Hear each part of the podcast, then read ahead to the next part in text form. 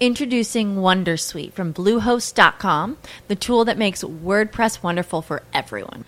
Website creation is hard, but now with Bluehost, you can answer a few simple questions about your business and goals, and the Wondersuite tools will automatically lay out your WordPress website or store in minutes. Seriously. From there, you can customize your design, pick your brand colors, and add blocks. No custom theme or coding required. You'll get content suggestions that you can keep or revise, and with Yoast SEO built in, we automatically help you get found in search engines. From step by step guidance to suggested plugins to an AI powered help bot. Our built in tools make WordPress wonderful for everyone. Maybe that's why Bluehost has been recommended by WordPress.org since 2005. Whether you're a beginner or a pro, you can join over 2 million Bluehost users. Go to bluehost.com slash Wondersuite. That's bluehost.com slash Wondersuite. 足利キャストメルマガを読むのに特化したメールアプリの話です。 ストゥープと読むんですかね。STOOP です。アプリのストアでストゥープだと探しきれないと思うので、Stoop スペース inbox で検索するといいと思います。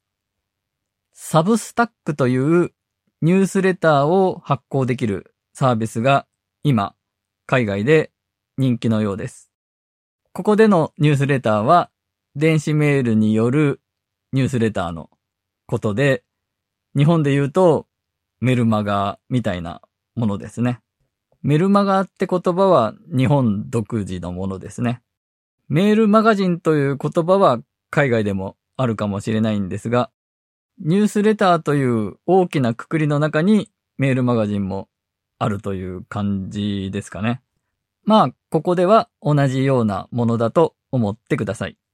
サブスタックはメルマガをベースとしてコミュニティを作ろうというサービスみたいですね。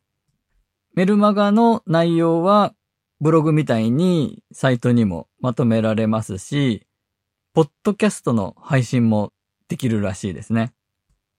ポッドキャスト、ゴリゴキャストのゴリゴさんが今、サブスタックに注目しているみたいで、ポッドキャストも配信できるとかいう話もゴリゴさんのポッドキャストで聞きました。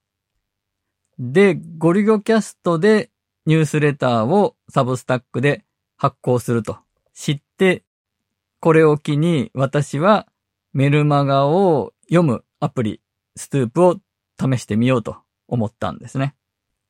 ストゥープは iPhone、Android のアプリで使い始めるときになんとかアットマークストゥープインボックス .com のメールアドレスを作ります。そのメールアドレスでメルマガを購読すれば、 Stoop のアプリ上で読めるということですね。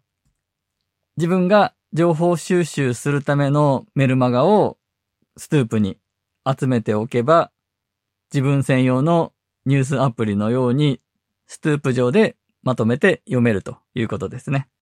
操作方法はすごくシンプルで、全部英語ではあるんですが、迷うことはほとんどないと思います。